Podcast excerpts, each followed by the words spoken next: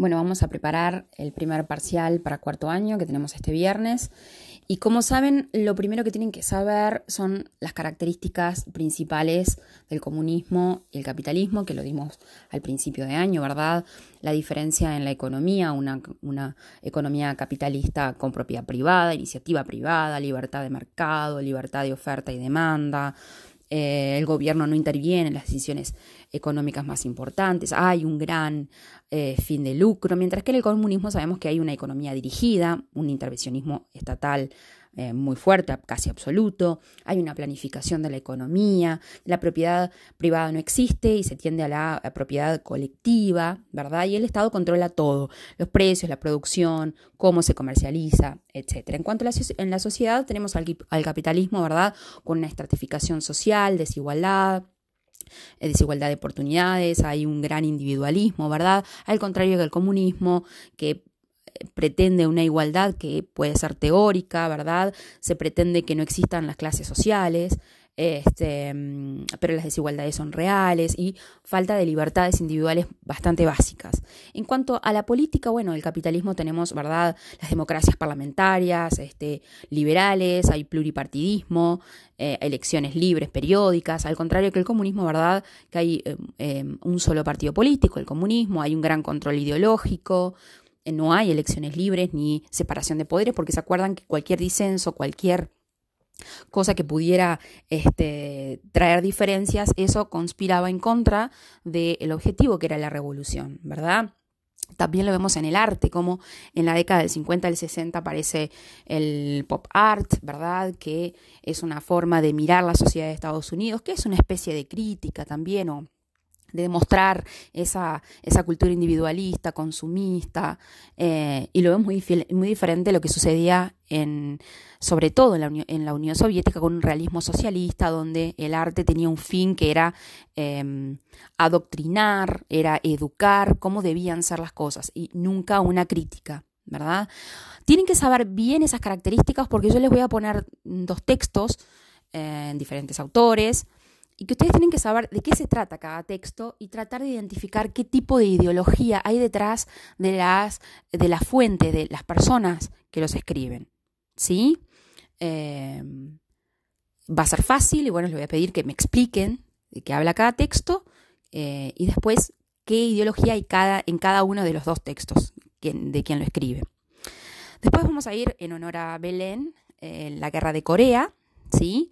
Vamos al principio de la guerra de Corea, que todo empieza ¿verdad? en el 45, porque sabemos que Japón había controlado toda esa zona asiática, había invadido Corea, y se resuelve eh, a través del paralelo 38 que la Unión Soviética retirara a los soldados japoneses del paralelo 38 hacia el norte y de los Estados Unidos del paralelo 38 hacia el sur, ¿verdad?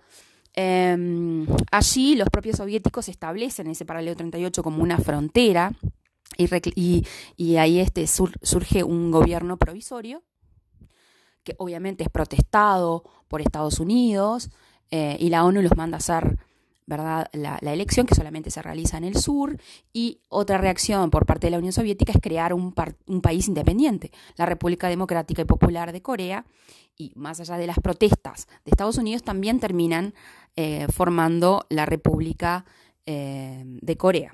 ¿Verdad? Entonces, de repente, luego de, dividida la península y de establecerse un gobierno provisorio y el gobierno de, la República Democrática y Popular de Corea, la Unión Soviética abandona el territorio y también lo hace Estados Unidos, que lo deja bastante, bastante em, solitario, eh, sí, con muy escasa presencia militar, bastante más débil que el norte. Y sabemos que la importancia que tiene el año 49, que hace poquito lo estudiamos para el escrito, de el surgimiento de la China comunista, ese país gigantesco al lado de Corea, ¿verdad? Que va a tener una influencia muy grande en Corea del Norte, tanto que lo anima a eh, atravesar el paralelo 38 para conquistar el resto de la península hacia el sur. Obviamente eh, el pueblo de Corea del Sur y obviamente Estados Unidos protestan, la ONU, Estados Unidos y otro grupo de países hacen un ejército para repeler esa invasión y también atravesar todo el territorio de la península de Corea del Norte, salvo un pedacito en el norte. Em, después de eso se calman un poquito las, las aguas, pero nuevamente después em, hay una segunda invasión, ¿verdad? Ahí ya, este, porque China se queja de la invasión del sur y también se enoja eh, la Unión Soviética, por lo tanto hay una nueva invasión hacia el sur que llegan hasta la capital Seúl y nuevamente los Estados Unidos invaden el norte pasando el paralelo 38. Em, las la idea del general MacArthur, que estaba en Japón, de poder iniciar, de poder lanzar bombas atómicas en la región, causa mucho resquemor en Estados Unidos, lo, lo terminan reemplazando, ¿verdad?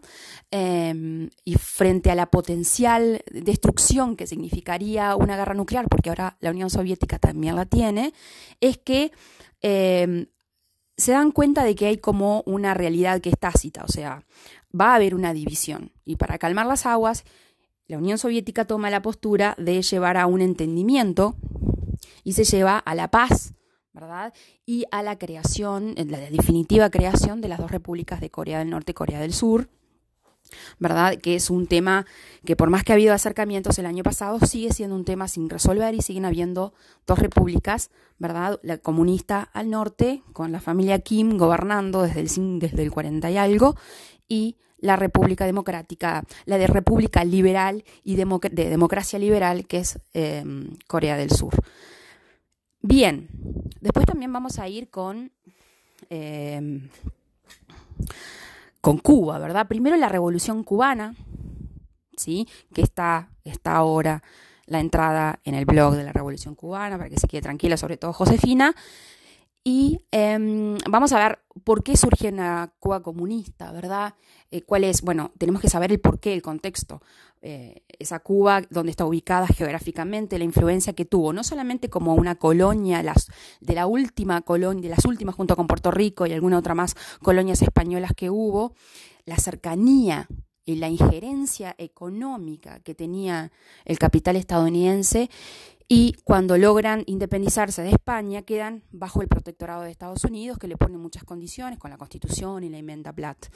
Eh, Cuba nunca tiene una gran estabilidad eh, política, Estados Unidos pone, saca presidentes, los mismos cubanos le piden a Estados Unidos que ponga orden en determinados momentos, hay una gran dictadura en la década del 30 y es ahí donde aparece la figura de Fulgencio Batista, ya sea gobernando directamente poniendo a algún gobernante que le interesaba a él o ejerciendo el poder de forma dictatorial, como sucede a partir de 1952, cuando iban a, antes de que hubiese una elección, em, hay un golpe de Estado.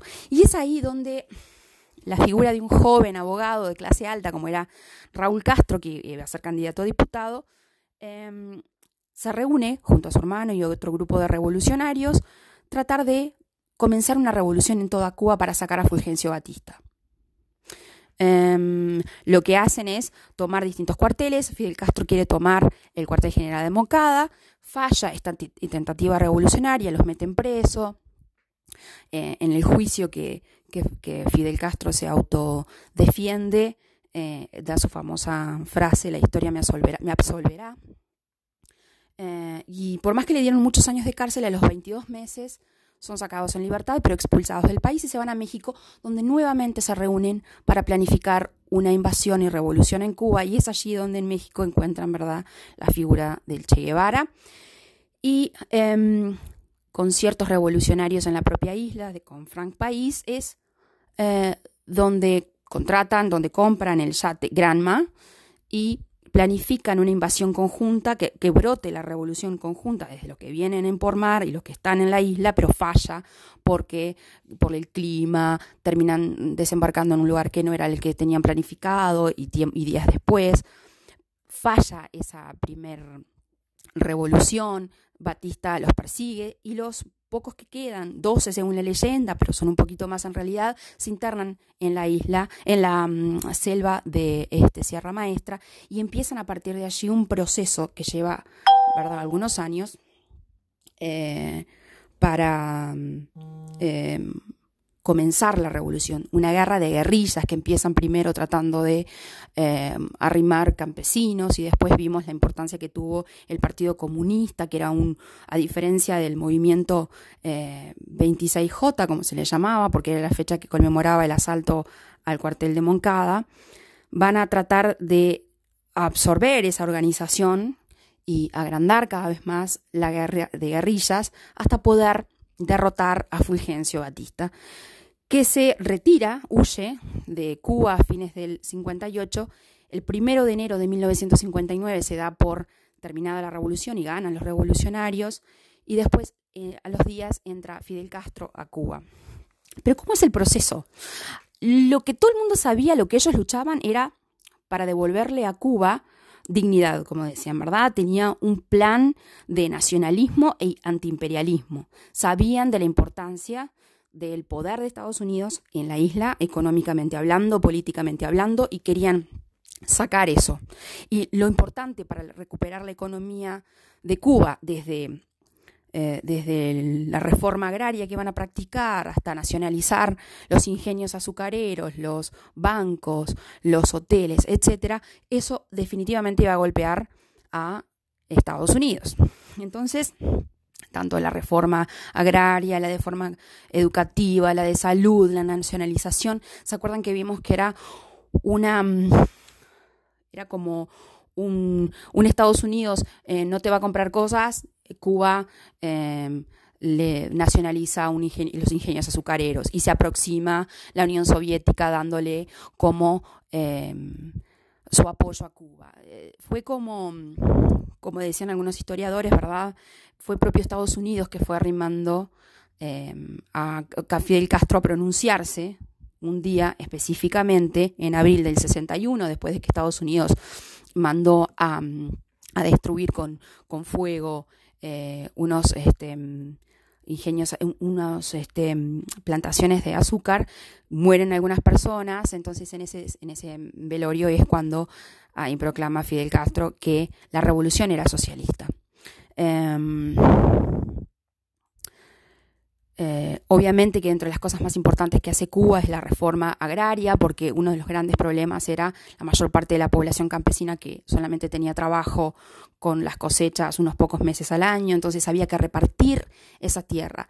Es una reforma agraria importante que va a tener dos momentos. La primera es permitir solamente repartir aquellas, aquellas tierras que tuvieran más de 420 hectáreas y después se va, se va a expropiar absolutamente todo y no va a haber propiedad privada ni de la tierra ni de las empresas, este, llevando adelante el modelo soviético. ¿sí? Entonces está planteado así. Estados Unidos obviamente bloqueó completamente económicamente a Cuba y así estaba. En plena Guerra Fría, una isla muy pequeña, muy cerca de los Estados Unidos, se convertía en un protectorado de la Unión Soviética y el peligro que significaba para que su ejemplo no cundiera, no se reprodujera en el resto de América Latina. Y es por eso que lo siguiente que les voy a preguntar es sobre la crisis de los misiles de Cuba, en esa tensión, en esa Cuba que se transforma, el primero revolucionaria y después socialista, e, ese acercamiento enorme de la Unión Soviética, es que ocurre, ¿verdad?, la crisis de los misiles, y es la idea de Eisenhower, que siempre dudó del no comunismo de Fidel Castro, em, organiza con la CIA una invasión a la de cochinos, este, que el pobre apenas asumido Kennedy no estaba seguro de hacer, sin embargo, la CIA le dice que ganan con seguridad y es un fiasco, es un fracaso. Eh, pero aún así, Kennedy recién eh, asumido como presidente tiene que, hacer frente a ese gran fracaso, ¿verdad? Pero el problema está es que los propios soviéticos le van a proponer a Cuba poner misiles. ¿Por qué? Porque Estados Unidos los tenía en Turquía, apuntándole ojivas nucleares, apuntando a, a, gran parte del territorio soviético. Entonces, aprovechando que tenían a Cuba como aliada, le proponen lo mismo. Nunca lo pidió el gobierno cubano, sino que fue una idea de los soviéticos implementada por los soviéticos, de poner, de llevar miles de soldados, muchos, em, muchos misiles con cabezas de ojivas nucleares apuntando a Estados Unidos. aviones estadounidenses que pasaban por el, por el cielo cubano sacan fotos, son reveladas y se le dice al presidente de los Estados Unidos que, eso, que hay eh, misiles nucleares apuntando a Estados Unidos. Primera vez en mucho tiempo que Estados Unidos tenía miedo de que eh, una guerra pudiera eh, sucederse en su propio territorio. Frente a esto, se toman, hay muchas deliberaciones que se va a hacer con esto, si hay una invasión, si, se hace una guerra nuclear, hasta que eh, Kennedy opina por hacer un bloqueo naval de toda la isla, que también habían navíos este, soviéticos, y hay una gran tensión de, de unos cuantos días donde el mundo realmente este, estuvo en vilo porque podía, nunca se estuvo más cerca en toda la Guerra Fría de que existiera realmente una guerra nuclear. Frente a esa tensión que duró días, a ese bloqueo de Cuba, es que van a llegar las cartas de Nikita Khrushchev a Kennedy para llegar a un acuerdo. Fueron dos cartas de Khrushchev y una, una respuesta de Kennedy, donde se lleva a un acuerdo. Donde el acuerdo es que la Unión Soviética retira eh, los misiles y uno secreto que era que, además de que Estados Unidos sacaba los, eh, los misiles que tenía apuntando desde Turquía, que además estaban viejos, que se comprometa a Estados Unidos a nunca invadir Cuba, que era el único miedo que los cubanos tenían, tener que soportar otra invasión. Más allá de que durante muchísimas décadas no se supo eso y Estados Unidos decía de que fue un completo triunfo estadounidense, la realidad demuestra, además de los documentos que posteriormente aparecen a la luz en el 2003, es que nunca más Cuba se fue invadida. Nunca más hubo ningún otro plan ni se hizo ninguna invasión. ¿Quién quedó muy mal? Los cubanos, Fidel Castro. Nunca pidieron esas ojivas nucleares y cuando le dijeron no, va a ser bueno porque así Estados Unidos no se atreve a invadirlo, sin consultarle también se lo llevan, ¿verdad? ¿Se acuerdan de la famosa frase? Este, Nikita Mariquita lo que se da no se quita, y las relaciones con la Unión Soviética se pusieron un poco más frías, invitaron a, Fidel Castro a la Unión Soviética y lo fueron a recibir personalidades como Yuri Gagarin y otros tanto para tratar de animarle un poco este, el ánimo a Fidel Castro, pero sin duda que fue mm, un hecho que, que perjudicó un poco la relación entre el gigante de la Unión Soviética con su este, con su aliada Cuba. Y mm, bueno, tenemos a una Cuba que hasta hoy sigue siendo un país comunista y hasta hoy sigue siendo un país bloqueado económicamente por Estados Unidos. O sea que también tenemos eh, un ejemplo de que perdura eh, la Guerra Fría. ¿sí? Después les voy a poner unas caricaturas que ustedes van a tener que identificar de qué se tratan. Y después van a tener que hacer una pequeña redacción de no menos de ocho renglones, en el que van a tener que eh, pensar cómo sería estar de vivir y defender la ideología de un bloque o del otro. A algunos les va a tocar defender el bloque capitalista y a otros el bloque socialista. ¿sí? Los temas son poco, eh, lo que se requiere es que eh, lo lean muchas veces, así que a estudiar.